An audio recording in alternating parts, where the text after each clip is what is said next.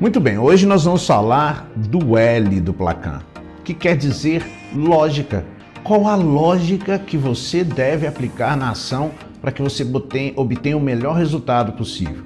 A primeira lógica que você deve aplicar é o que o porquê sugere, o P. Tem sentido fazer o que você está fazendo? É lógico essa atividade conectada ao resultado que você quer? Está conectado? Tem essa lógica fazendo com que as coisas funcionem da forma correta?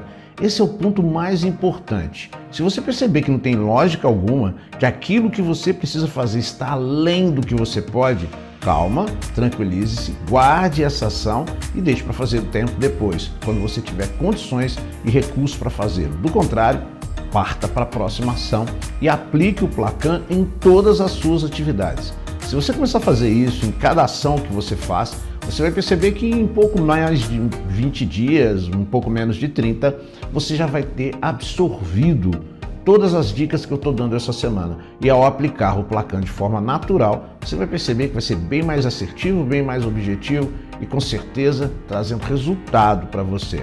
Seja ele qual for, financeiro, conhecimento, o que você estiver buscando. O Placan é utilizado tanto para as questões do mundo digital como fora do mundo digital. Mas sempre você tem que se perguntar: tem lógica o que eu pretendo fazer diante dos resultados que essa atividade busca? Essa é a sua pergunta da lógica.